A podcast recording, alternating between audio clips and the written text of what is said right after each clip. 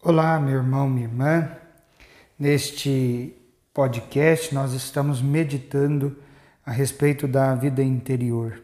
Convido você a se colocar num lugar tranquilo, ouvir esse áudio, depois fazer um instante de silêncio e meditar sobre as palavras que iremos refletir.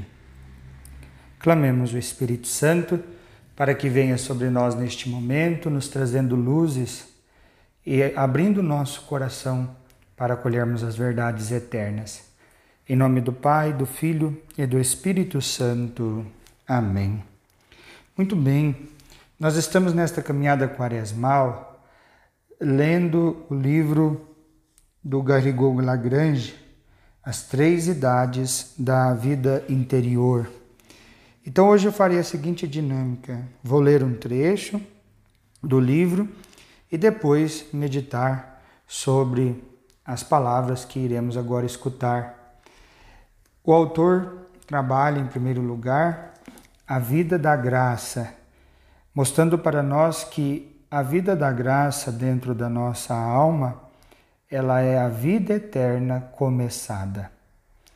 Então, Garrigo Lagrange descreve da, segunda, da seguinte maneira: A vida interior do cristão supõe o estado de graça, que é contrário ao estado de pecado mortal. E no plano atual da providência, toda alma está ou em estado de graça ou em estado de pecado mortal. Em outras palavras, ou ela está voltada para Deus, fim último sobrenatural, ou está desviada dele. Nenhum homem se encontra em um estado puramente natural, pois todos são chamados ao fim sobrenatural, que consiste na visão imediata de Deus e no amor que dele resulta. Para esse fim supremo é que a humanidade foi ordenada desde o dia da criação, e depois da queda, é para esse fim que nos conduz o Salvador, que se ofereceu como vítima pela salvação de todos os homens. Muito bem, então a vida da graça, a vida eterna começada em nós por meio da graça do santo batismo, ela é justamente o estado de perfeição, o estado de fuga do pecado. Então, a alma, diz Grego Lagrange, ou ela está em estado de graça ou em estado de pecado. Então, quando ela está em estado de graça, por meio da graça da confissão ou por meio da recepção do santo batismo, então são essas duas realidades que nos fazem estar em estado de graça quando recebemos a absolvição dos nossos pecados. E é interessante, né, meu irmão, minha irmã? Nós estamos começando esta caminhada quaresmal e quando nós nos aproximamos do sacerdote, é fundamental o dom do arrependimento. Então, pedir antes da confissão a graça do arrependimento sincero dos nossos pecados. Pecados esses que nos fazem perder a vida da graça em nós, ou seja, que nos faz perder esta intimidade com Deus, esse amor íntimo com Ele. Então, no fundo, no fundo, quando eu me aproximo do sacerdote, eu preciso trazer presente um arrependimento sincero que brote desta verdade. Ou seja, eu feri o amor de Deus.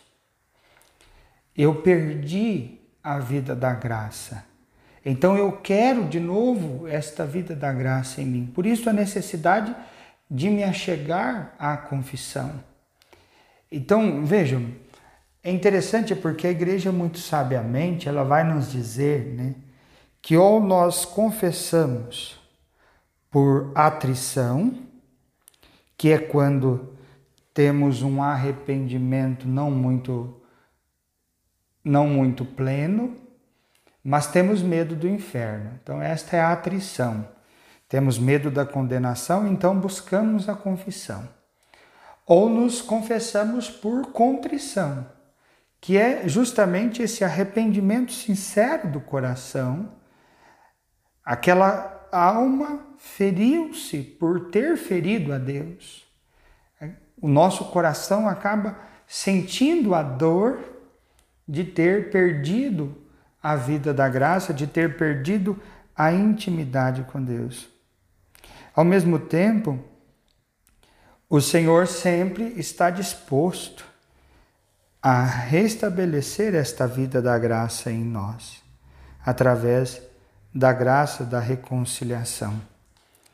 Então, o exame que nesse primeiro dia de aprofundamento da temática espiritual eu e você precisamos fazer é justamente se eu tenho conservado esta vida da graça através da vivência da vontade de Deus, ou se tenho abandonado esta vivência da graça através do pecado. E ao mesmo tempo pedir hoje ao Senhor.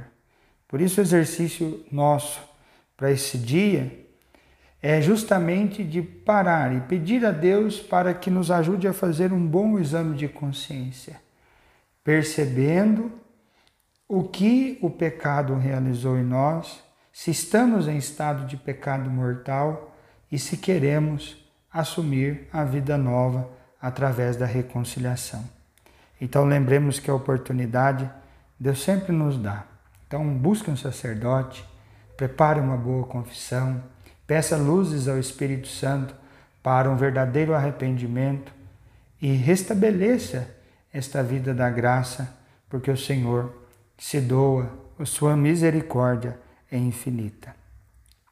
O Deus de misericórdia te traga agora o dom e a graça do arrependimento, em nome do Pai, do Filho e do Espírito Santo. Amém.